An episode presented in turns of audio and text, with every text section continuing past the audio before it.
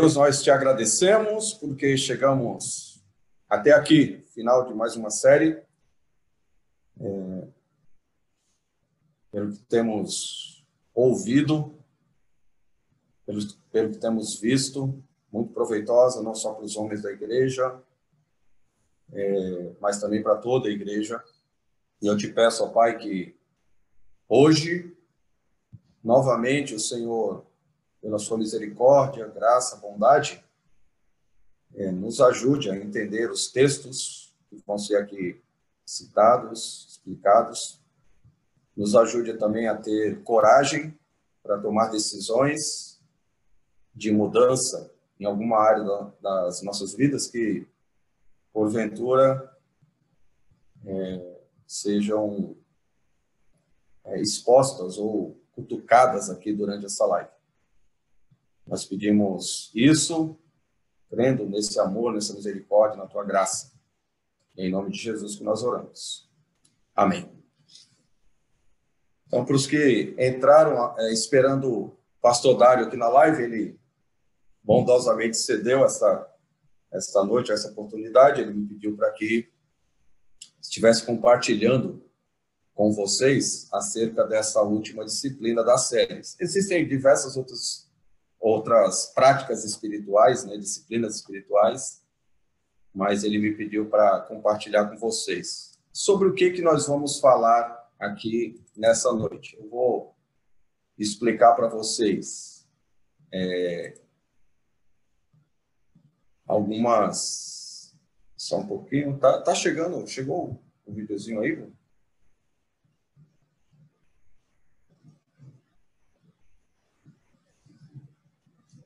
Ainda não chegou, né?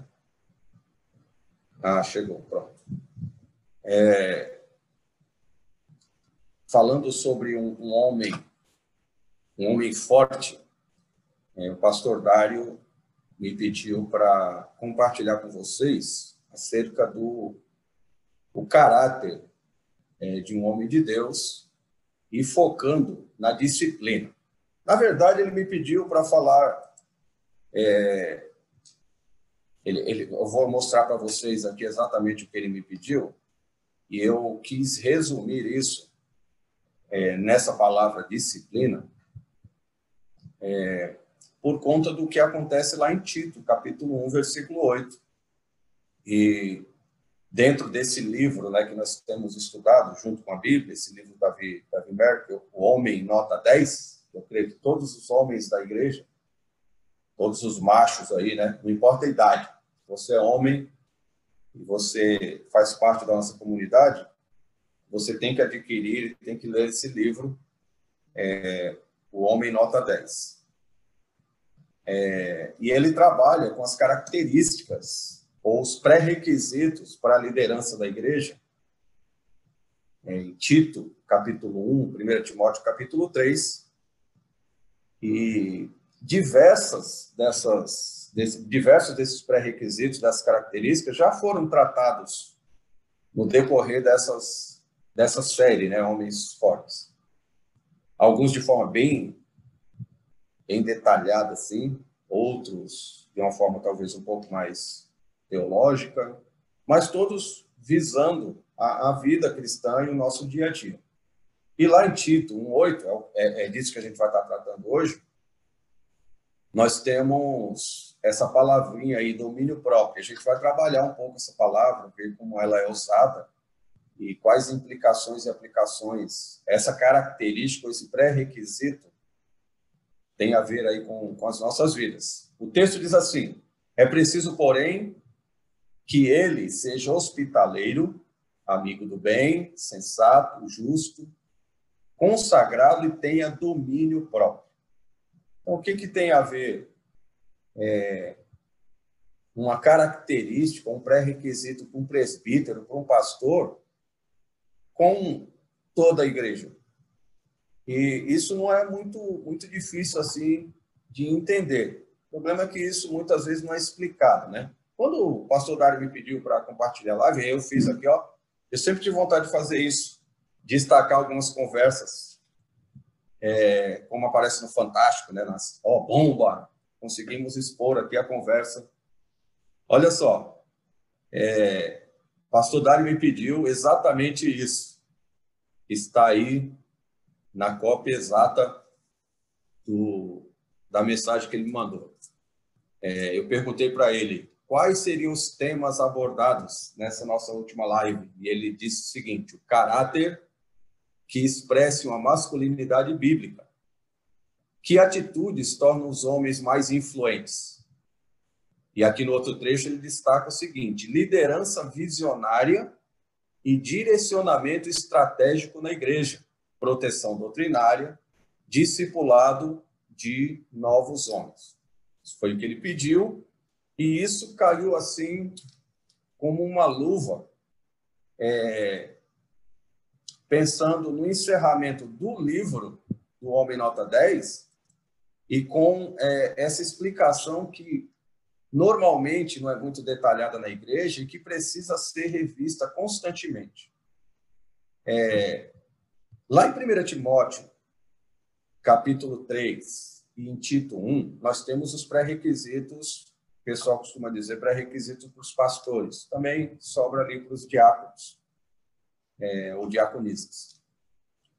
É, e destacando aqui os pré-requisitos para os presbíteros, que são os pastores, né, os anciãos da igreja, o grupo de homens que vai governar a igreja e que, portanto, está dentro disso aqui que o pastor Dário tinha pedido, liderança visionária, direcionamento estratégico na igreja, proteção doutrinária e discipulado de novos homens.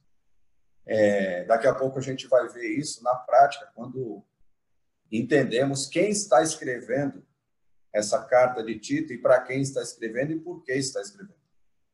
Esses pré-requisitos que aparecem, que normalmente o pessoal coloca pré-requisitos para pastores, na verdade, é, é um conjunto de pré-requisitos que estabelece um padrão. Um padrão para os presbíteros, os pastores da igreja, que deve ser o padrão para toda a igreja. Então, não é assim, não funciona como alguns costumam colocar, aquilo ali é para pastor. Aí ah, o crente normal não. O, faz, o próprio pessoal faz uma dicotomia. E os próprios pastores, muitos seminários, acabam adotando isso e, e confundem, e criam uma confusão.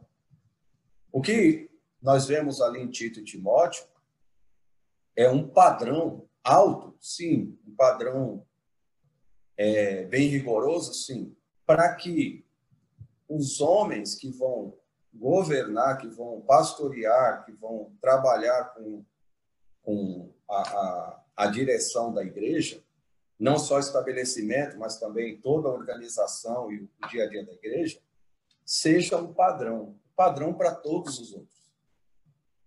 Então, quando nós estudamos é, esses pré-requisitos e quando nós vemos que um homem, um, um, pastor, tem que ser disciplinado, é essa palavra que a gente vai trabalhar hoje, ter, ter domínio próprio, isso quer dizer que existe um pacote, existe um grupo de características em que, a, a, que são necessárias para que alguém seja pastor e todos os membros da igreja, então os homens estão incluídos, todos devem seguir o mesmo padrão. Então, ser disciplinado, ter domínio próprio, como é descrito aqui em Tito, é para todo e qualquer cristão, todo e qualquer membro de igreja. Tá certo? Então, isso tem que ser lembrado. E olha só é, de onde isso vem. Olha que interessante. Paulo, servo de Deus e apóstolo de Jesus Cristo, isso aqui é Tito 1, de 1 a 4, a introdução da carta de Tito, ah, para levar os eleitos. Olha, olha a sequência aqui, lógica, tá? Para levar os eleitos de Deus à fé e ao conhecimento da verdade. Essa fé e esse conhecimento tem um objetivo, que conduz à piedade.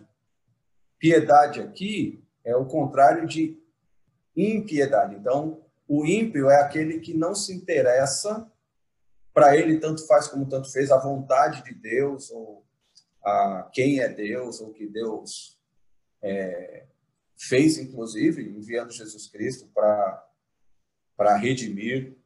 Para ele não importa. Nada disso. O ímpio, ele não é apaixonado por tudo que diz respeito a Deus. O contrário é o pio, o piedoso, aquele que é, entende e quer ser ah, um discípulo verdadeiro, aquele que é apaixonado por tudo que diz respeito a Deus e que por isso entende a vontade de Deus para o ser humano. Ser resgatado por Cristo, porque nasceu com a culpa de Adão, e cada dia ser mais parecido com Jesus Cristo. A santificação progressiva. E olha a sequência. Ele falou uma fé e um conhecimento que conduz à piedade. Agora ele explica um pouco sobre essa fé. Fé e conhecimento que se fundamentam. De onde vem essa fé e esse conhecimento? Na esperança da vida eterna. Nós estamos vivendo uma, uma santificação progressiva, aguardando é, essa vida eterna que vai ser completa. Nós já vislumbramos, vivemos esse aspecto da vida eterna aqui, mas haverá é, a glorificação e aí eternamente estaremos com Deus, longe do pecado, longe da impiedade, é, totalmente glorificados, a exemplo do que aconteceu no processo de Jesus aqui. O qual Deus finalmente prometeu antes dos tempos eternos. No devido tempo, ele trouxe à luz a sua palavra, por meio da pregação a mim confiada por ordem de Deus, nosso Salvador.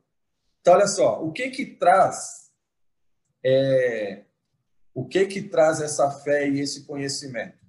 A palavra de Deus. A palavra de Deus vem através de quê? Da pregação. E essa pregação que gera fé, conhecimento, vai resultar em quê? Numa vida piedosa.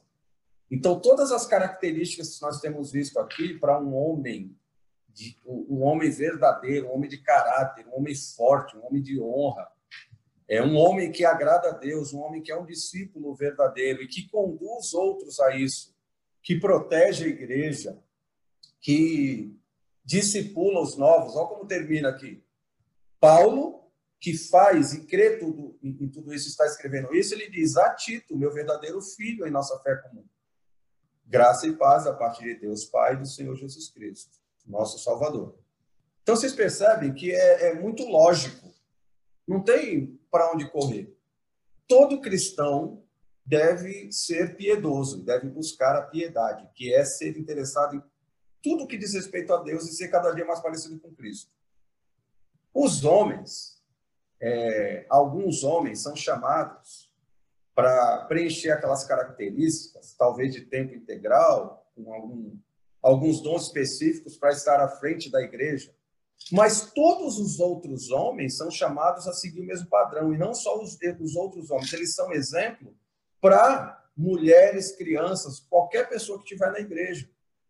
Então, é, é, não é uma organização hierárquica, rígida, é uma organização orgânica, onde todos estão interligados e todos buscam o mesmo objetivo, ser piedoso.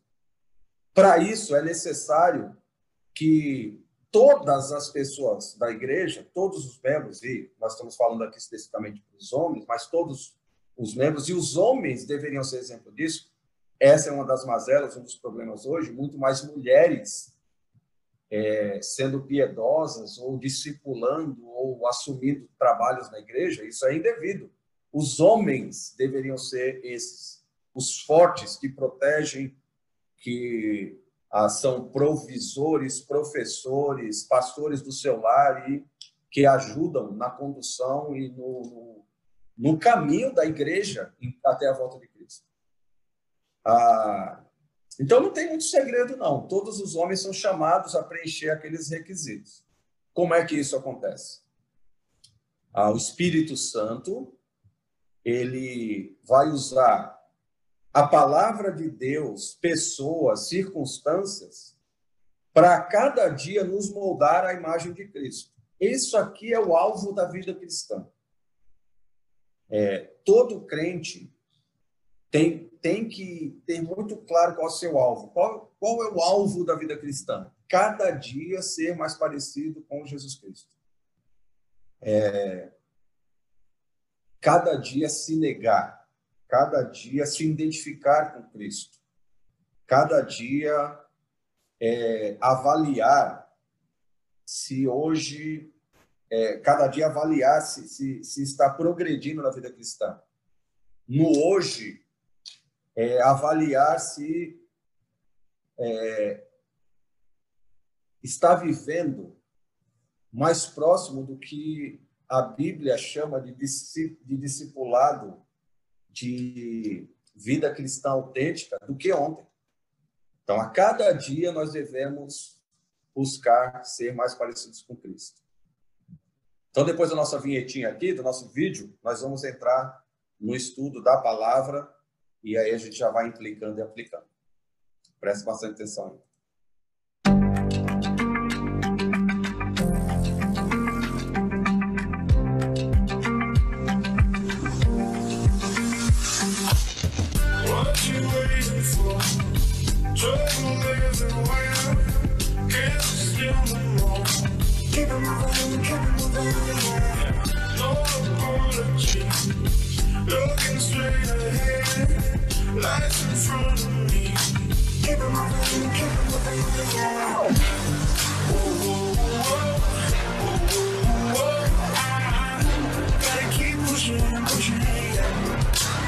A qualidade de caráter do homem de Deus que estudaremos nesta noite tem a ver com a disciplina de vida. O termo usado só aparece uma vez como adjetivo no Novo Testamento e tem sido traduzido de diferentes maneiras: que tenha domínio de si, que tenha domínio próprio ou que seja disciplinado.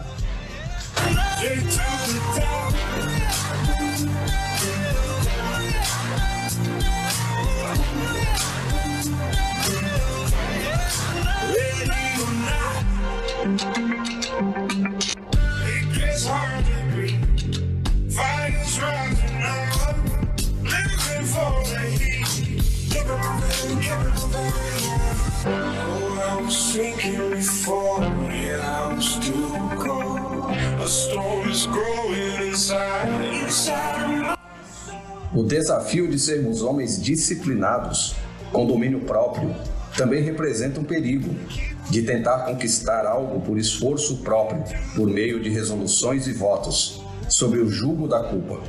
Este não é o caminho. Destronar os ídolos do coração que nos dominam e desenvolver hábitos de vida saudáveis envolvem a negação do eu, momento após momento, e dependência única e exclusiva da graça de Jesus na nossa vida. Sem mim, nada podeis fazer, disse Jesus em João 15, 5.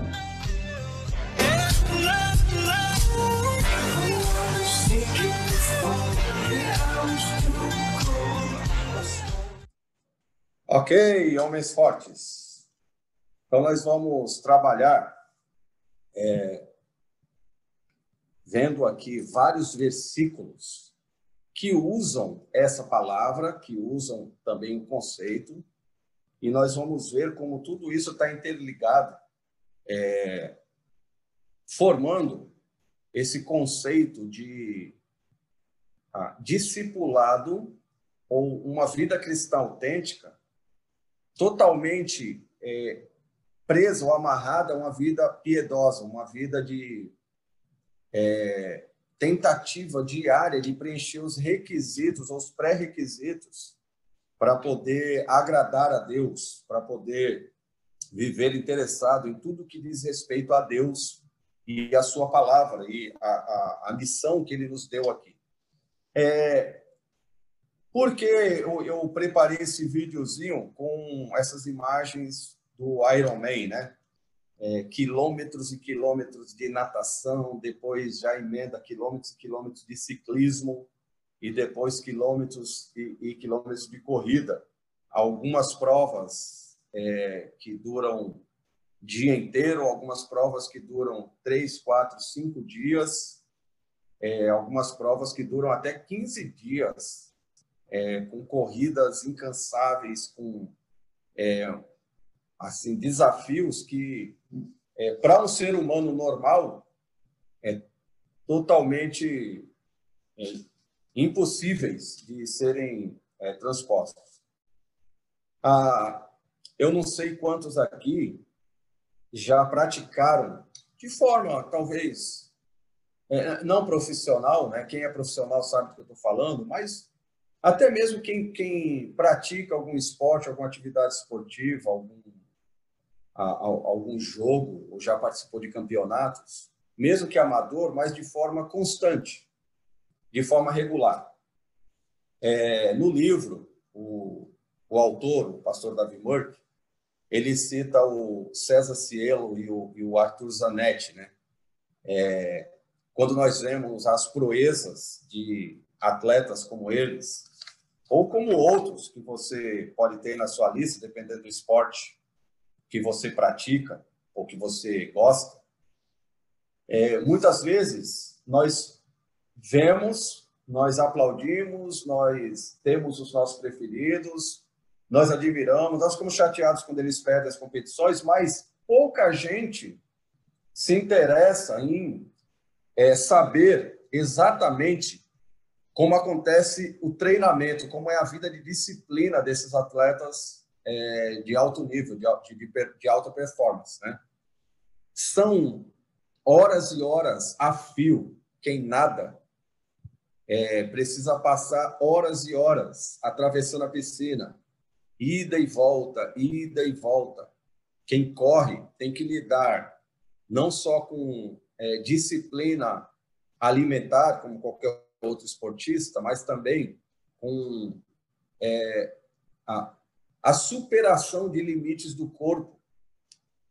É, nós, os, os, normais, quando sentimos uma dorzinha no, no, no tornozelo, aquela dorzinha, quem está fora de forma sabe do que eu estou falando, vai, você vai caminhar mais rápido ou correr, sente aquela dorzinha assim do lado, na costela.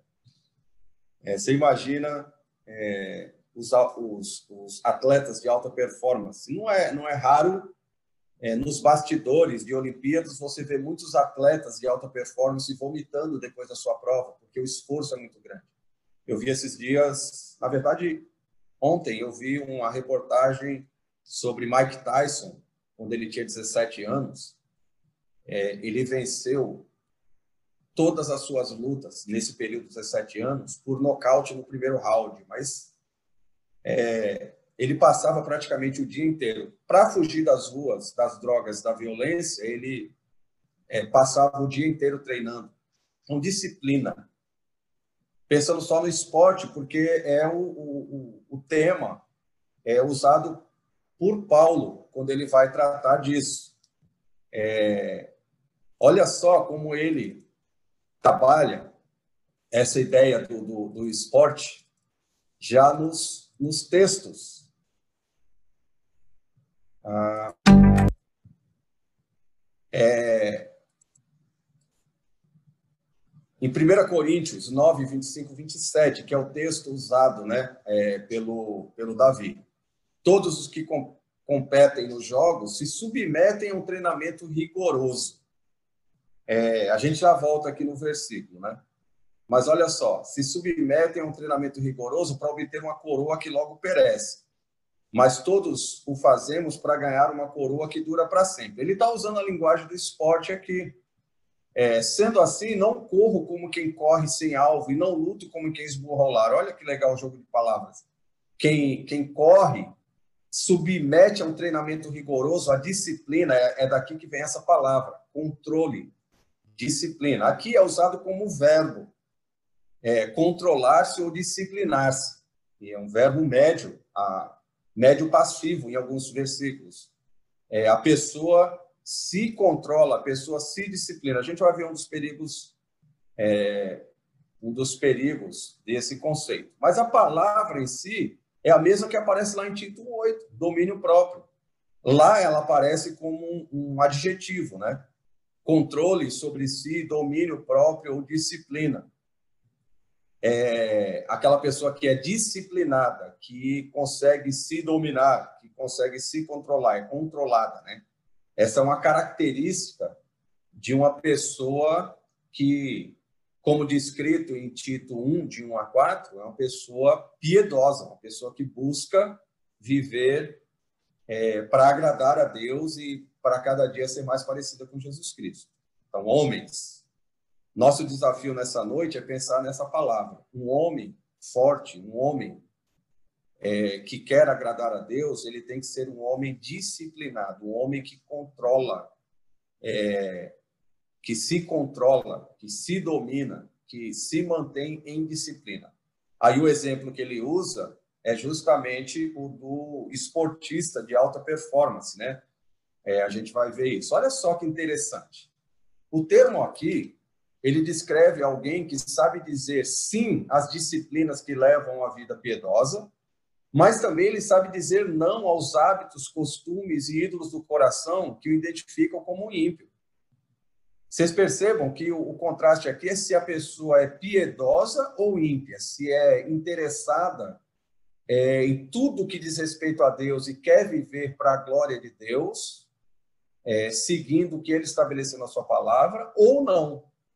Se ele é crente, ele tem que viver de acordo com a sua vocação, vivam de acordo com a vocação que fosse chamados, Efésios, o início da segunda parte de Efésios, a parte prática da carta. É, não é à toa que é o mesmo autor, né?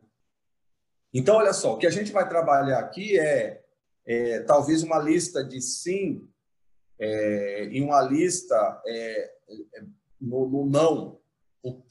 Por que isso? Porque nós devemos, para ter uma vida disciplinada, trabalhar justamente essas listas de uma forma muito séria. Um, um esportista, quando você vai acompanhar a vida disciplinada para que ele alcance, ele consiga é, a medalha, ele consiga a vitória, ele consiga crescer na carreira e ganhar as competições, ele vai ter que ter é, várias listas do que ele pode e do que ele não pode fazer. É, do que ele tem que abandonar para que o corpo dele trabalhe em alta performance do que ele tem que praticar. Então, trazendo essa ideia que o, próprio Paulo coloca, né? é, em Coríntios, voltando então agora para o versículo, para a gente entender agora o verbo, se lá era um adjetivo, o adjetivo de um piedoso, a qualidade do piedoso é aquele que tem autocontrole, que se autocontrola. Aqui nós temos o verbo, controlar-se e disciplinar-se. E olha então o contraste. Agora faz sentido, né? Quando ele diz, mas esmurro o meu corpo. Por quê? Porque eu não estou correndo simplesmente para ganhar um prêmio que vai se acabar, para ganhar fama, para ganhar uma coroa que logo perece, como diz esse. E aí ele usa a ideia aqui do esmurrar o ar quando você é vencedor é, de uma forma contrária. Ao invés de esmurrar o ar por ser vencedor numa corrida simples, num esporte, ele diz: eu não esmurro o ar, eu esmurro meu próprio corpo. Por quê? A ideia que ele está colocando aqui é: faço dele meu escravo, para que depois de ter pregado a outros, eu mesmo não venha a ser reprovado. Você percebe a lista aqui de coisas que eu preciso deixar para quê? Para eu poder adquirir a, aquelas coisas ligadas à piedade. Então, uma pessoa que é, que trabalha com autocontrole, com disciplina, é, com domínio de si, ela vai trabalhar sempre com esse essa essa esses dois conceitos. Para que eu seja um atleta espiritual de alta performance, para que eu não esteja correndo em vão, eu tenho que treinar, eu tenho que me disciplinar. Mas, ao mesmo tempo, eu não corro pelo prêmio é, que muitos estão correndo atrás. É, eu fico ligado se de fato eu estou correndo de forma correta ou, se, ou para o alvo correto. Para isso, eu preciso me disciplinar mais e mais e fazer do meu corpo escravo. Eu tenho que dominar o meu corpo. É óbvio que depois a gente vai ver que Paulo está falando, sim, sobre pecado, sobre toda e qualquer coisa que me atrapalha na corrida. Lembra de Hebreus? Nós devemos nos desapegar de tudo que causa peso. Então você vai deixando. Não sei se você já percebeu, como é a roupa de um maratonista. É o mínimo possível. É, o peso do sapato é algo ridículo, é muito leve.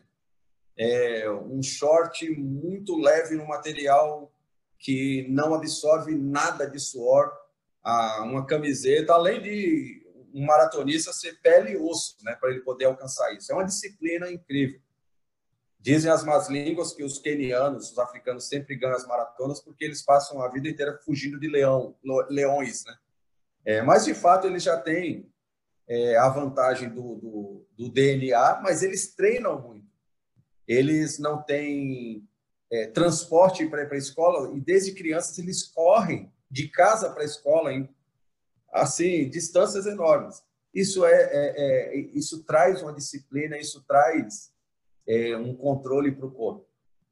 Então presta atenção nesse versículo que ele vai se ramificar em vários outros aqui, né? E lembre, aquela pessoa que quer se submeter a um treinamento rigoroso, ela não vai correr em vão. Ela vai correr buscando é, controlar o seu corpo para agradar ou para alcançar o prêmio, o verdadeiro prêmio. A gente sabe que isso é a, agradar a Deus enquanto estamos aqui, alcançando o prêmio maior que é a vida eterna. Paulo usa em 1 Coríntios 7, de 7 a 9, o mesmo verbo. Olha só como ele agora vai se tornar mais específico. Ele está trabalhando agora com a ideia de relacionamento, de, de, de casamento. Né? Gostaria que todos os homens fossem como eu, mas cada um tem seu próprio dom da parte de Deus. Um de um modo, outro de outro. É, digo, porém, aos solteiros e às viúvas: é bom que permaneçam como eu. Mas, se não conseguem controlar-se, devem casar-se, pois é melhor casar-se do que ficar dentro de desejo. Olha aí a ideia do controle. Então, o que, que ele está dizendo aqui? Que o, o controlar-se ele é um conceito válido para qualquer pessoa e nós não podemos dar a desculpa ah aquela pessoa é mais disciplinada ah, aquela pessoa ela já está casada então ela consegue se livrar ah aquela pessoa ali ela não tem problema nessa área é, ah não eu, eu eu tenho problema nessa área, então é fácil para você que não tem problema nessa área falar da minha vida. Não. Paulo, ele, ele é movido por Deus, ele escreve a palavra que não tem erro. E a palavra aqui mostra, ó, não importa se é aqui ou se é lá, se é de um modo ou se é de outro. Eu gostaria que todos fizessem como eu fiz, priorizasse a vida inteira para o ministério, mas eu sei que não é assim e não foi assim que Deus projetou, então quem não, não vai agir como eu, não, não é como eu, não tem as mesmas características que eu tenho, vai ter que manter a mesma disciplina. Como? Se você é solteiro e consegue se manter solteiro, sendo um atleta espiritual de alta performance, você é, vai ser solteiro e vai viver de forma piedosa sendo solteiro. E se não consegue?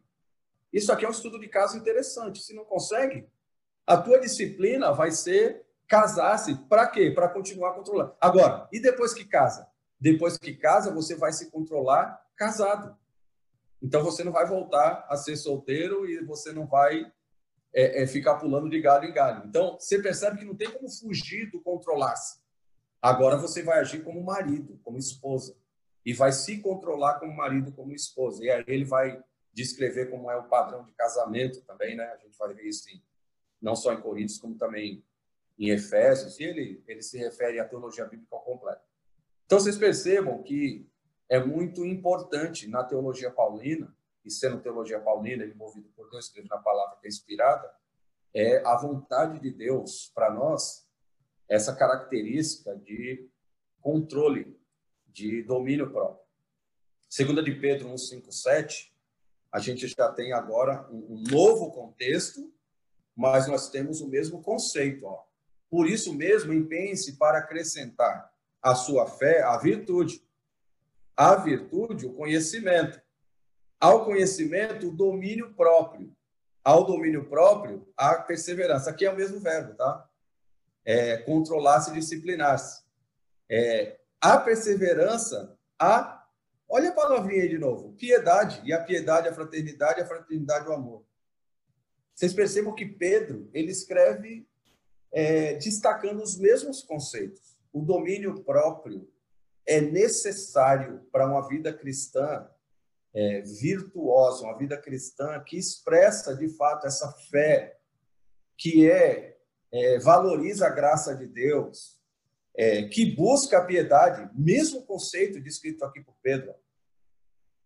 É, e ele termina com o mesmo tema que Efésios vai trabalhar é, na carta inteira. Deus formando um grupo chamado igreja, um corpo chamado igreja, onde a fraternidade e o amor é, são características.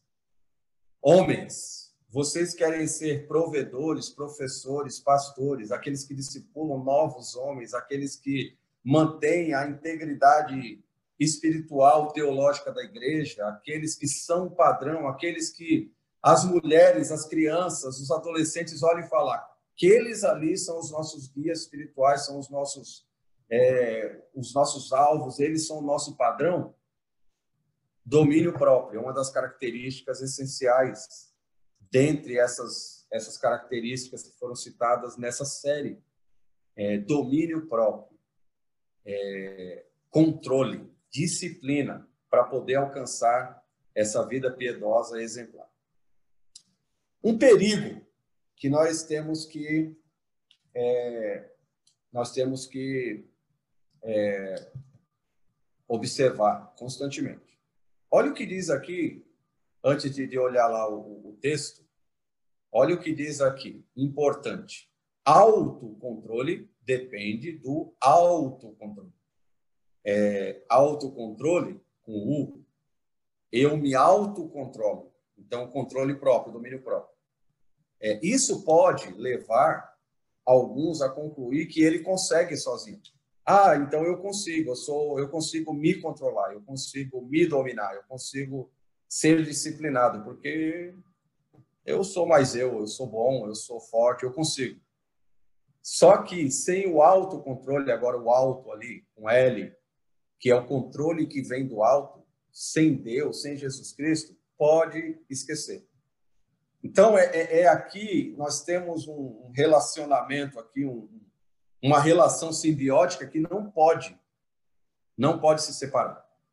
É, Deus me capacita, então um controle de, de cima para baixo, e ele, através do Espírito Santo de Jesus Cristo, que habita em mim, então é de dentro para fora. É, ele me capacita de cima para baixo, de dentro para fora, a ter condições para me disciplinar, para que eu possa fazer algo.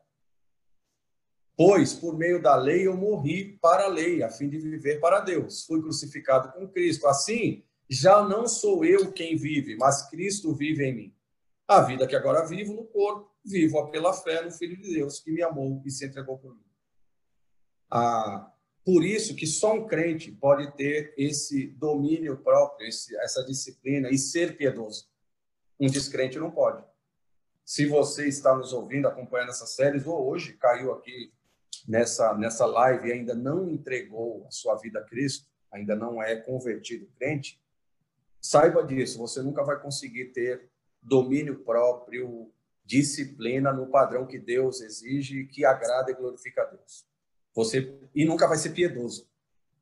Então, para isso você precisa entregar a sua vida a Cristo. E se você já é crente e ainda não está vivendo esse alto padrão, não é um atleta espiritual de alta performance, você tem que sair do sofá do pecado, você tem que parar de a, se empanturrar com essas delícias dos prazeres que te afastam de Deus e você tem que começar a treinar.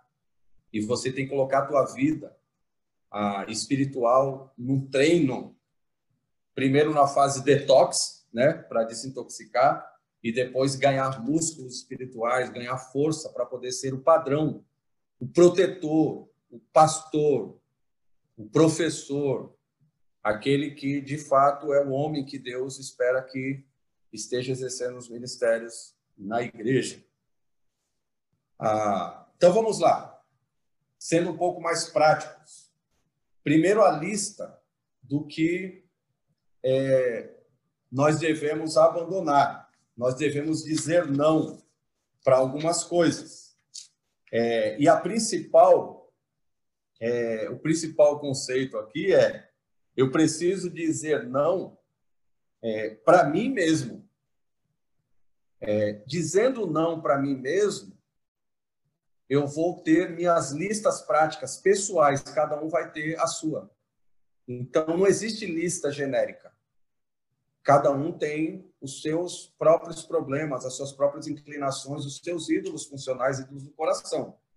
Então, o dizer não para si mesmo é algo muito pessoal. É... Provérbios 25, 28 diz assim: Como a cidade com seus muros derrubados, assim é quem não sabe dominar-se. Então, um crente, um homem que quer ser um homem forte, um homem padrão, o homem que Deus usa e que agrada a Deus com a sua vida no dia a dia, é, ele não pode ser um homem sem domínio, sem controle, sem disciplina. Ele tem que ser um homem que sabe dizer não para si. E ele tem suas listas, que são revistas constantemente, e que, para a glória de Deus e pelo poder de Deus, é, são ticadas aquelas áreas em que ele conseguiu vencer.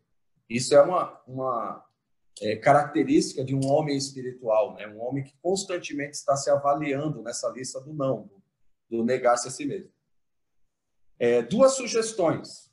Um homem que não sabe dizer não para seus desejos e impulsos não pode ser um discípulo de Cristo. É, isso é muito claro. A gente está estudando Marcos na igreja e a gente percebe que aquele que não nega a si mesmo é, não é um discípulo ou não pode ser um discípulo verdadeiro. Esse é um exercício diário. E todos nós temos que depender de Deus para continuarmos a negar os desejos dos ídolos do coração. Então, lembra auto, é, o alto com U, esse autodomínio, autocontrole, é, ele depende do alto com L, é do poder que vem do alto, da transformação que é de cima para baixo e de dentro para fora, tá certo? Então, todos nós temos que depender de Deus. Sem Deus, nada nós podemos fazer, mas nós temos essa vitória, como nós vimos, não mais eu, mas Cristo vive em mim. E esse esse trabalho da santificação progressiva é a teologia que a gente sempre fala na igreja, manda quem pode, obedece quem tem juízo. Né? Deus nos capacita, nos diz o que nós devemos abandonar e nós é, tomamos as decisões, ou não. E devemos, como atletas espirituais de alta performance, correndo a vida cristã nessa maratona até a volta de Cristo, nós devemos dizer não. É, vocês vão lembrar disso, né? Então ele chamou a multidão e os discípulos e disse: Se alguém quiser acompanhar ou quiser me seguir, negue-se a si mesmo, tome a sua cruz e siga-me. Lembra disso? Fantástico, né? Como a palavra de Deus ela é coerente, ela não vai te, te pedir para fazer coisas é, é, totalmente desconexas. A vida cristã é isso é, diariamente. Isso aqui é o cerne do discipulado, né? A gente tem visto isso na igreja. Discipulado, longe de ser um programa, é, é um estilo de vida. E todo dia eu tenho que negar. Para me negar, eu tenho que ter domínio próprio. Aliás, é, quando a gente vai falar de frutos, fruto do Espírito, né? É, um deles vai ser o domínio próprio.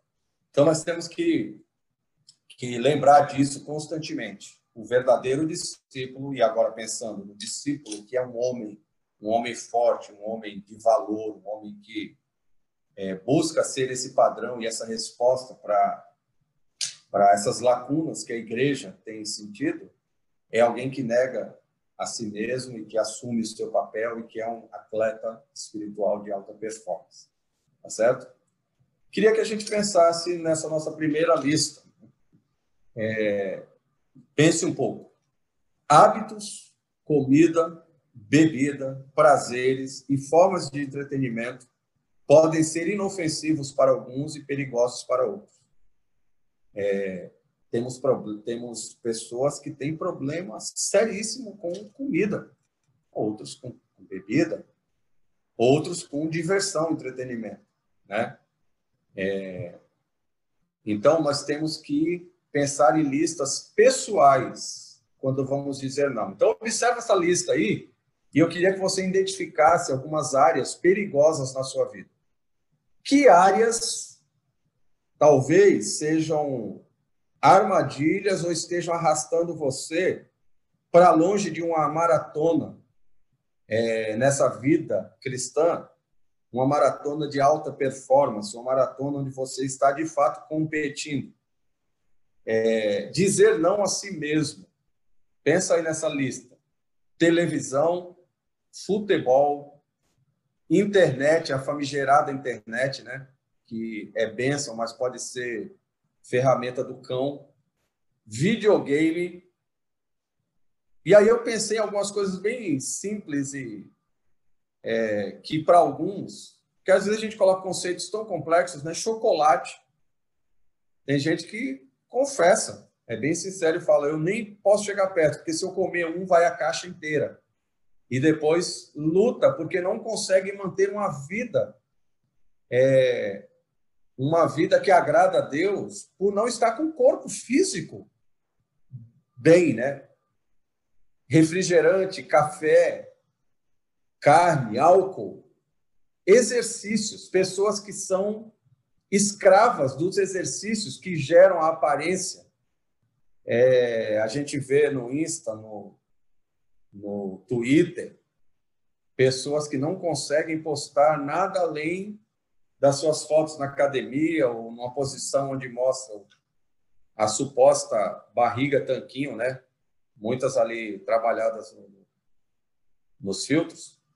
É, tecnologia, você é, conseguiria dizer não para uma tecnologia que tem te levado a uma vida longe ou afastada da vontade de Deus? Casa, é, dinheiro, carreira, a tua vida é uma corrida desenfreada para que tua carreira cresça. E a carreira da vida cristã acompanha o mesmo ritmo? É, ministério cristão, alguns são escravos do ministério e sacrificam a família no altar do ministério. É, alguns ainda se gabam disso. É, e as famílias estão em frangalhos, os filhos não estão sendo acompanhados, não estão sendo discipulados, ou são discipulados e acompanhados por outros, né? E não por. por é, e não por, por você mesmo. A fama ou conforto, talvez o contrário aí, né, do que a gente vem, vem trabalhando, conforto a ponto de ser extremamente preguiçoso, sedentário e também não trabalhar o próprio corpo para que o corpo possa ser instrumento para você ter essa vida piedosa. Você percebeu? Coisas que são ah, não são ruins em si, mas que podem, no uso extremado ou no uso é, sem juízo, sem critério, se tornar uma armadilha que te arrasta para longe da pista de corrida, da academia de treinamento, para que você esteja em dia na sua carreira cristã. Tá certo? É, então, queria que você pensasse um pouco sobre essa lista. Isso aí vai estar, tá, como está gravado, né, vai estar tá também nas mídias, nas redes sociais, e você pode trabalhar essa lista em casa, tá bom? Agora eu queria pensar um pouco sobre o sim. É, nós pensamos aqui dizer não a si mesmo, né? Ah, agora, que tal pensar é, em dizer sim? Ah, o, o, o, pastor Davi Murk, ele fala algo até interessante sobre isso. Deixa eu, eu achar aqui. Aqui, achei, olha só. Ele diz assim no livro dele. Ah, como cristãos, muitas vezes somos mais conhecidos pelos não pode do que pelos pode, é, que representam a nossa liberdade em Cristo. Somos especialistas em proibir, mas tão, não tão craques em facilitar e acrescentar. O atleta que nega a si mesmo faz tal coisa visando a um bem maior. Paulo chama esse bem maior é, do para o mundo de esporte, ou a Paulo chama esse bem do mundo, do esporte, de coroa corruptível. Mas o domínio próprio tem seu lado positivo. Disciplinas e hábitos de vida que nos tornam mais parecidos com Jesus, uma coroa incorruptível. Então, a ideia aqui é, quando Paulo fala, exercita-te na piedade, porque o exercício físico é de pouco proveito, não é que ele está dizendo que nós temos que ser sedentários. O que ele está dizendo é, comparado com o que se faz em nome do exercício físico e do físico e dos prazeres e da carne, comparado a isso, é, a piedade que nos conduz a uma vida é, desfrutando de Deus aqui e também desfrutando eternamente de Deus quando formos glorificados, é muito mais, muito maior. Ele não está falando do que é ruim e bom. Exercício é ruim, é, vida espiritual é boa. Ele está falando do que é bom e que é melhor. O exercício físico é de pouco proveito, mas ele não está dizendo que não tem proveito. É bom.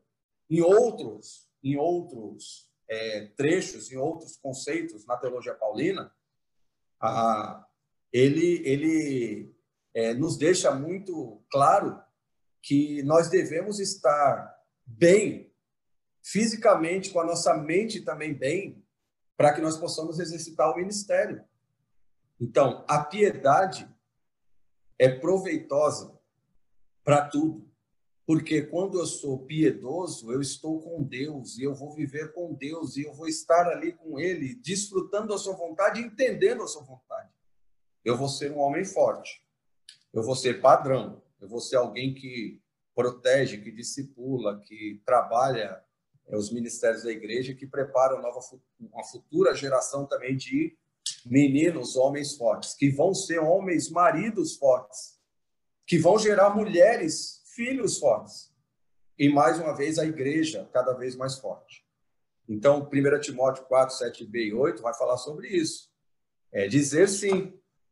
Então, não é só dizer não.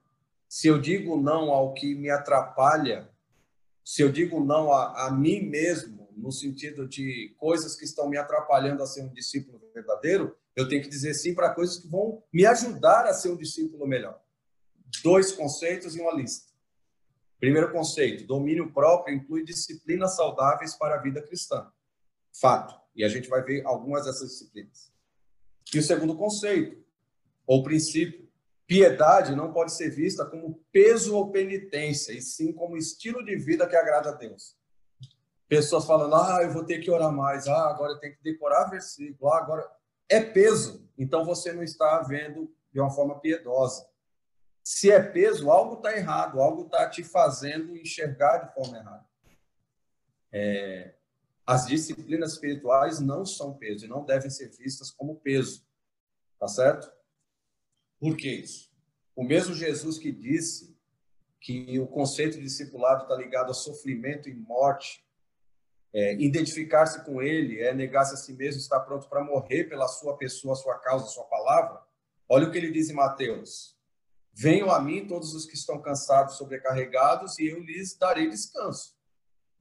Tomem sobre vocês o meu jugo e aprendam de mim, pois sou manso e humilde de coração, e vocês encontrarão descanso para suas almas, pois o meu jugo é suave, o meu fardo é leve. É interessante quando nós começamos um treino, estamos fora de forma, tudo é sofrimento. É, você não consegue acordar no dia seguinte. Você tem dores de cabeça quando você reeduca a alimentação, não está comendo tanto açúcar, não está tomando tanto ou comendo, a, tomando tanto café, ou tirou algum elemento ali que era prazeroso para o teu corpo. Ah, depois de um tempo, quando você está disciplinado, tanto na alimentação quanto na prática dos exercícios, você vai se sentindo leve, o teu corpo vai respondendo a toda aquela disciplina. Ah, Jesus, aquele que chama você a negar-se a si mesmo, ah, aquele que ah, passa essa, esse ensino é, e, e, e, que reflete suas palavras, por ser Deus também está envolvido nessa, nessa inspiração da palavra, para Paulo, que diz que nós devemos deixar todo o peso, pressupõe que nós somos pesados, estamos fora de forma, espiritualmente falando. Ele diz: Venham, pois meu jugo é suave, meu fardo é leve. Na medida que nós enxergamos as, a, a, a, as, as disciplinas espirituais, a vida de domínio próprio, de controle, é, de abandono de ídolos do coração, vai acontecer a mesma coisa que acontece quando um sedentário passa a se alimentar de forma correta e praticar exercício. Depois de um tempo, isso vai ser prazeroso. Correr 5 quilômetros não vai ser um peso, porque você vai ter prazer em correr 20 de manhã, antes do café. É, tomar um ou comer um alimento que antes você vomitava se fosse comer, não vai ser só para o teu tua reeducação alimentar. Você passa a gostar daquilo, aquilo faz parte do teu dia a dia. É... Então, talvez essa linguagem do esporte nos ajude a entender isso, né? Nós precisamos vencer isso. E a lista? Olha a lista. Pense. Jamais, jamais nos tornaremos os homens que Deus quer sem desenvolver autodisciplina na nossa vida cristã. É, o que, que nós devemos fazer para sermos esses homens que Deus quer? É, nós devemos é, desenvolver essas disciplinas. Essa listinha aqui, compilada pelo, pelo Davi Murk, ele, ela é ela é composta por disciplinas espirituais de diversos vultos na história, pais da igreja, os próprios apóstolos, discípulos, grandes pastores, homens de Deus na história, é, tinham essas práticas espirituais. É, talvez seja uma primeira lista, uma sugestão. Então, se você é um sedentário ou está como sedentário espiritual hoje, não está conseguindo ser um atleta espiritual de alta performance, você pode agora pegar essa lista e olhar para ela como aquele cardápio de reeducação alimentar ou aquele programa de exercício que o teu personal trainer passou. Vai doer? No início, talvez sim. É, você vai ter que se acostumar com algumas coisas? Sim, mas o resultado, de acordo com a palavra, é uma vida piedosa, uma vida padrão. É, olha a lista aí. MDD, hora silenciosa, tempo a sós com Deus, devocional. Aí na nossa igreja aí chamamos de MDD, né? É um tempo diário de contato com a palavra, onde você vai meditar, vai conversar com Deus. Não é um estudo propriamente dito, é um tempo devocional, você e Deus meditando, orando, conversando com Deus, ouvindo Deus na palavra. Memorização de versículos, ah, como é difícil para mim. É, eu acho, eu estou chegando à conclusão, completo 50 anos, estou chegando à conclusão que eu tenho dislexia é, na área de, de memorização em si, né? É, se não for grave, pelo menos leve. Eu tenho dificuldade de memorizar. Ah, minhas filhas não. A Ive também não, ela tem mais facilidade, principalmente números. Eu não decoro nem números, nem, nem palavras. Então, assim, eu decoro conceitos. Mas eu preciso me disciplinar, eu tenho que decorar versículos. Por isso eu entrei no programa de, de decoreba de versículos da, da, do processo de equipe do Palavra da Vida. Ah, você é o coordenador, você nem precisaria entrar. Sim, mas eu, eu preciso decorar versículos. Eu estou decorando como um adolescente qualquer do programa, e eu tenho que decorar. Isso me força a me reeducar solitude, o tempo de silêncio, tempo com Deus, você e Deus, sem celular, sem TV, sem nada perto, uma caminhada você e Deus, né? Jejum, já foi dado estudos na igreja sobre jejum, confissão, confissão é, te tira o peso. Então você ter no discipulado pessoas que você pode conversar, pode confessar, pode um ajudar o outro, né? Celebração, é, culto coletivo ou individual. Pensar aqui no, numa celebração individual. Você já teve essa experiência? Um culto pessoal a Deus, onde você vai cantar para Deus, vai ler um versículo, você vai. Não vai pregar para Deus, tá? Mas vai ouvir Deus falando na palavra, vai orar. Um tempo de celebração pessoal com Deus, comunhão, é, serviço. É uma prática espiritual. Perdão, também perdoar e liberar perdão nos torna mais leves, pessoas mais piedosas. Estudo bíblico, meditação, retiro espiritual, seja em família, seja em igreja, ou seja pessoal. Oração, orar mais. Uma pessoa piedosa ora mais. Arrependimento, está ligado à confissão. Culto coletivo, eu tenho visto isso na igreja. Muitos da glória têm sentido uma falta tremenda dos cultos coletivos. Isso é uma das características da igreja batista da glória. Ah, mas se você ainda não é, não, não, não, não pratica isso, deveria. Não só ir na igreja, participar do culto coletivo. Simplicidade. é algo que te torna muito mais leve, é, não ter tantas preocupações com posses, com fama, com status, com o que vão achar. É, não, ter uma vida simples, uma vida ah, desapegada, uma vida leve. É, é um desafio. É um desafio você ter uma vida leve a ponto de Deus te falar assim, ó, eu queria que você fosse plantar uma igreja no povoado tal. Nada me impede. É só pedir para Deus, Deus me dá dois dias, é o tempo de arrumar minhas coisas para poder ir. Ah, eu estou dando um exemplo de ah, um chamado específico, mas pense em qualquer outra coisa. Se Deus te separa para um trabalho específico hoje, algo te prende, uma vida simples, uma vida onde você não está tão preso a dívidas, você não está preso a, a, a, coisas, você não está preso a, a neuras. Não. Você está disponível para pessoas. Ah, uma vida simples, onde tua agenda tem espaço para imprevistos, onde você consegue focar mais em gente do que em coisas, em programas, né? Um ano sabático, talvez, para a família ou para você se programar e falar, ó, eu eu vou ter um tempo dedicado exclusivamente à reciclagem, a estudo, a, a preparar coisas para Deus, a trabalhar para Deus. É, talvez um ano inteiro não seja possível, mas o conceito do ano sabático, uma viagem missionária de um mês com a família para missões, para fazer algo de prático no ministério. E um diário espiritual. A Ive tinha isso. Eu não sei se ela ainda cultiva. Você ainda cultiva o teu diário espiritual, de anotar coisas, bênçãos, respostas de oração.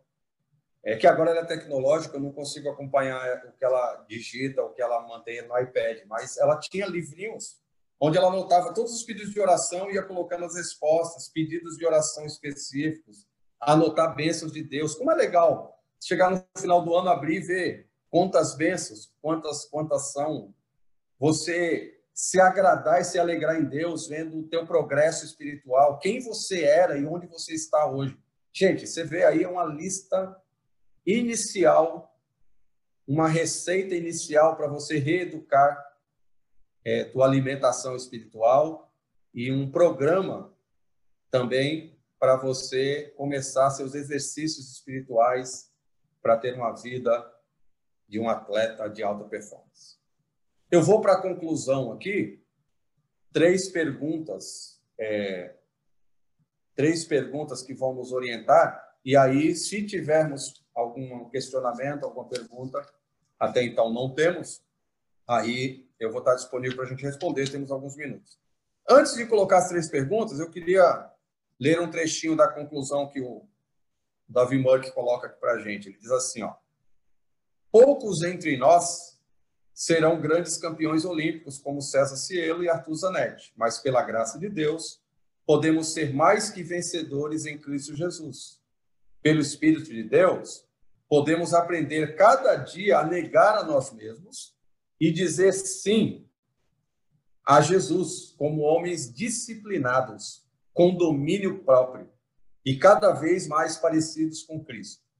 E aí ele termina com Hebreus 12, 1 e 2 de forma muito coerente. Portanto, também nós, vistos que, visto que temos a rodear-nos tão grande nuvem de testemunhas, desembaraçando-nos de todo o peso do pecado e do pecado que tenazmente nos assedia, corramos com perseverança a carreira que nos está proposta, a vida cristã, olhando firmemente para o autor e consumador da nossa fé. Esse é o nosso alvo e não a coroa, a coroa incorruptível. Jesus, o qual, em troca da alegria que lhe estava proposta, suportou a cruz, não fazendo caso da ignomínia, da vergonha, e está sentado à destra do trono de Deus.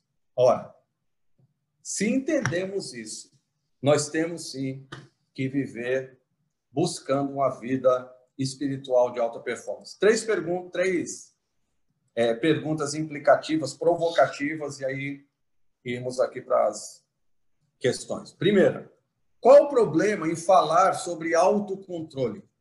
Qual o problema com o domínio próprio? E para você responder isso, e revendo aí talvez o estudo, só lembra do seguinte: auto com U, autodomínio, autocontrole e auto com L. O autocontrole e autodomínio. O auto com U é, é o problema, quando você acha que você mesmo consegue vencer sozinho e fazer as coisas. Por isso você não faz. Ah, eu consigo, eu vou fazer. Não faz. Você começa e para. Quando você é, trabalha baseado nas capacitações que vêm do alto com L, aí você vai ter esse domínio próprio. Próprio porque diz respeito a você, mas não é próprio porque parte exclusivamente de você, vem da capacitação dada por Deus. Existe alguma área citada nesse estudo que você precisa adquirir mais disciplina para dizer não? Aí eu quero que você reveja aquela lista depois, abre aí, volta o vídeo, né, e olha aquela lista e faz a tua listinha pessoal. E por último, como você encara as disciplinas espirituais? Como uma obrigação e um peso ou como algo que o faz desfrutar da presença e vontade de Deus? Se é como obrigação e um peso, você está com uma vida espiritual sedentária, precisando levantar desse sofá, parar de comer as besteiras que tem comido na área espiritual e tem que entrar nessa dieta detox espiritual e também começar a correr para perder todo esse peso do pecado e agradar a Deus como um homem forte, um homem que é pai, pastor, provedor, protetor. Amém? Temos perguntas? Duas perguntas. Vamos lá. Duas perguntinhas. E colocar assim, Ive, pergunta ao Josué. Legal. Um homem que marca um compromisso, seja pessoal ou profissional, com alguém e costumeiramente deixa de cumprir, pode estar sinalizando problema no caráter? Creio que sim. Creio que sim. É, existem justificativas e existem motivos, né? Tem gente que deliberadamente é, rouba o tempo dos outros ou mente. É, tem gente que, por falta de disciplina, é, talvez acumule coisas demais e depois não consegue organizar. Tem gente que, por esquecimento, pode marcar é, dois compromissos na mesma data. Ele vai ter que se desculpar, vai ter que explicar para a pessoa e vai ter que priorizar um ou outro. É, tem gente que, por necessidade, talvez aí o que mais pese seja doença, é algo assim inevitável, né? Motivos de força maior, é, essa pessoa tenha que mudar o, o, os compromissos. Agora, sim, todo e qualquer compromisso com alguém que, de forma injustificável, não é cumprido, é, eu tinha um professor de ética que falava isso, é roubo do tempo. Então, no mínimo, é, é um, um defeito aí. Se isso é é feito de forma contumaz é um problema espiritual.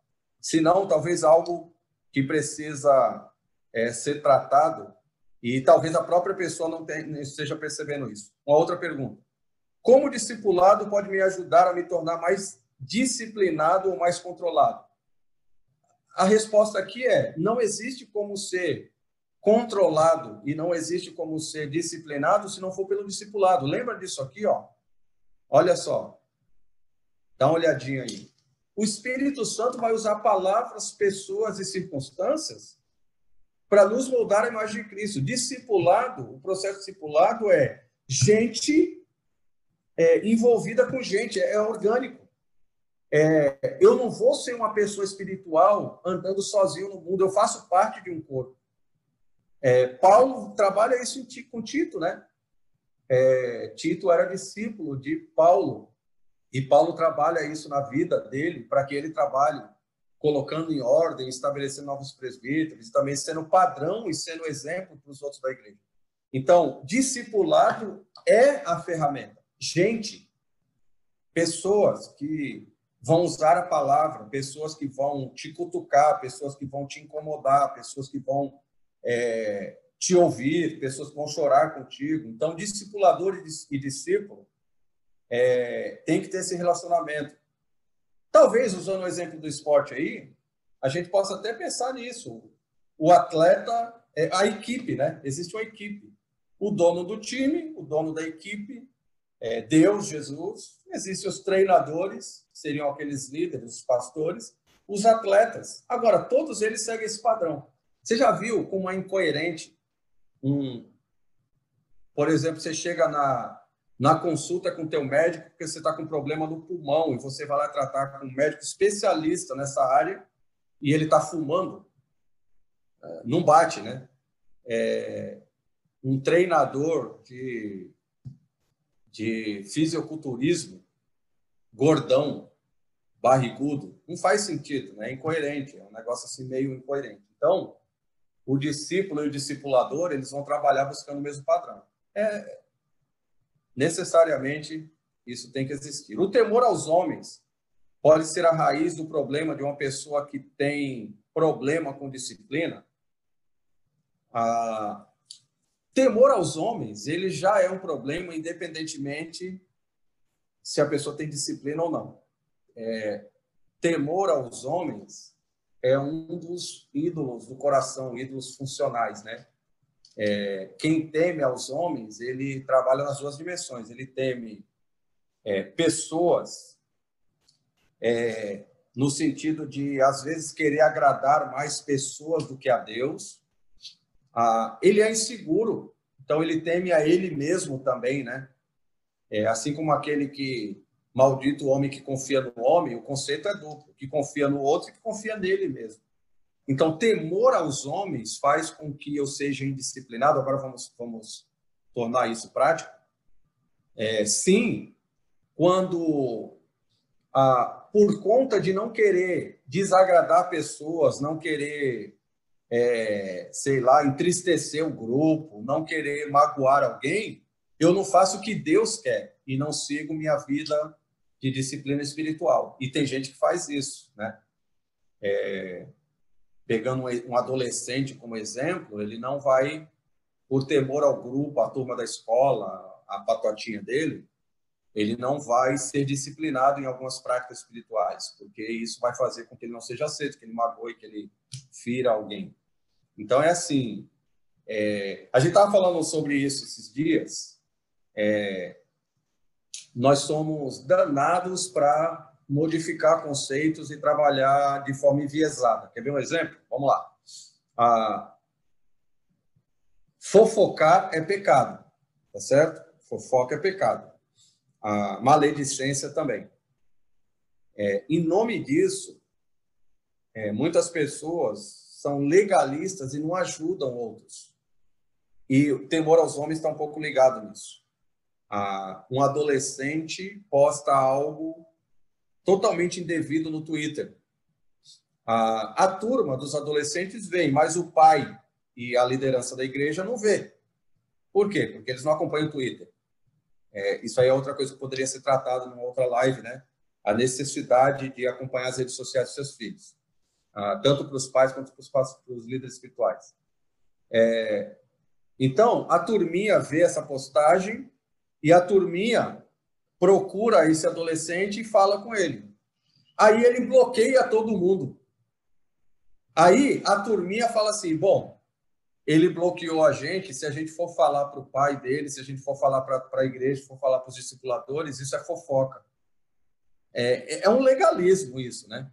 Primeiro, o camarada postou algo público onde todo mundo está compartilhando, está rindo daquele pecado e está. Aí, você vê, já é público. É, a rigor, os passos de Mateus já foram aí para o vinagre, porque todo mundo já está sabendo. Mas nem os passos de Mateus a pessoa dá, procurar o próprio, falar, fala com teu pai, teu líder, senão a gente vai chamar alguém. Não. Se calam. Temor aos homens, temor do amigo e legalismo, né? É, o certo seria, já é público tal, então isso não é fofoca, isso é comunicação direta, isso é ajudar o irmão. É, é muito milindre, é muito mimimi, ao invés de trabalhar biblicamente, falando assim, tu tá errado, então é, você vai fazer isso, vou te dar um prazo para que você é, confesse deixe, senão a gente vai trabalhar com testemunhas, a gente vai levar para a igreja e teu pai vai estar envolvido. Isso deve, deve ser levado. Então, temor aos homens pode tornar legalista e pode sim atrapalhar a tua disciplina o autocontrole. Como um jovem que o pai não é cristão ou é indisciplinado, pode buscar ajuda para ser dis disciplinado. É, um jovem que não tem pais cristãos, ele vai ter que ter uma ajuda redobrada da liderança dos discipuladores e dos pais espirituais na igreja. Ele vai continuar sendo é, exemplo no respeito, na obediência aos pais, a não ser que seja algo imoral ou algo ilegal, tá certo? Mas ele não vai ter esse respaldo dos pais, então ele vai ter sim que, que ter um discipulador, ele vai ter que ter um trabalho mais. É, os discipuladores, os líderes espirituais da igreja vão ter que ter um trabalho é redobrado com essa pessoa. Mas ele tem que buscar ajuda e ele tem que ter essas referências na igreja. É por isso que os homens da igreja devem ser esse padrão.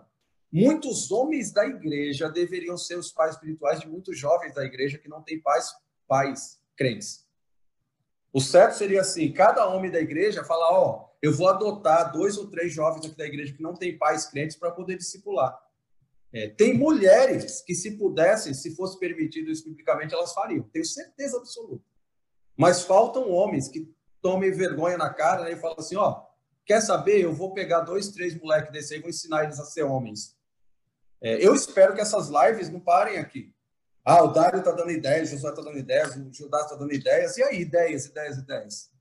É, a gente tem que ter essa rede, homens que levantam e falam: é verdade, eu preciso. Tem menino aí para colocar. Coloca na minha mão que eu vou ensinar esse menino a ser homem. Tá certo? Ser um verdadeiro homem que agrada a Deus. Né? Então, sim, um, um, jovem que não tem pais crentes deveria procurar e deveria ter à disposição. Na verdade, ele deveria ser procurado por homens da igreja, se é uma menina, por mulheres da igreja, para serem acompanhadas e discipuladas, né? como pais, mães, ou irmãos, um jovem mais experiente, um irmão espiritual, e essa pessoa ajudar nesse sentido. Beleza? Eu acho que secaram as perguntas, né? Acabaram suas perguntas, acabou o nosso tempo. Eu louvo a Deus por todos aí que estiveram até agora, é, suportando essa sangria desatada, essa verborragia nessa noite. Mas eu creio que, assim como para mim me incomoda bastante né, esses textos e esse padrão, estou longe de muitos desses itens aí dessa lista, né? e eu tenho que estar vendo constantemente. Eu sei que é um desafio para todos nós, não é só para vocês, não. Ah, não se iludam, não se iludam. Ah, os pastores não, eles acordam três da manhã já para começar a preencher a lista espiritual deles, para chegar no final do dia eles já preencheram todas. Não, é um desafio para todos nós. Por isso que Paulo dizia, Paulo dizia, eu esmurro o meu corpo para lá no final eu não ser desaprovado do que eu estou recomendando, né? é, e ser um inútil, ministerialmente falando. Salvação não perde, mas você pode perder a oportunidade de ser um atleta espiritual de alta performance. Amém? Vamos orar e vamos encerrar pedindo a Deus que nos dê bastante incômodo para sermos esses homens que foi descrito, que foram a ser, sermos homens de acordo com essa descrição de todas as lives, dos seis encontros, né? não só as de hoje. Ok? Oremos. Deus, nós te agradecemos porque o Senhor nos ajuda, nos capacita, nos incomoda e o Senhor tem sido muito misericordioso. Então eu te peço que o Senhor faça com que a, é, tudo isso que nós vimos nessas lives sejam é, seja realidade na vida dos homens aqui da igreja. Eu te peço que sejamos pastores, pais, provedores, professores, protetores que te agradam e que de fato estão fazendo tudo isso, é, mantendo a integridade doutrinária, física, sendo exemplo, discipulando novos meninos para serem homens de Deus, é, providenciando é, suporte para a liderança, para os pastores da igreja, fazendo os ministérios acontecerem, não deixando sobrecarregar na mão das mulheres, é, se dispondo a ser homens que te agradam. Te, te pedimos que o Senhor nos ajude a sermos piedosos e disciplinados para poder alcançar esse padrão. Te louvamos por tudo no nome de Jesus. Amém.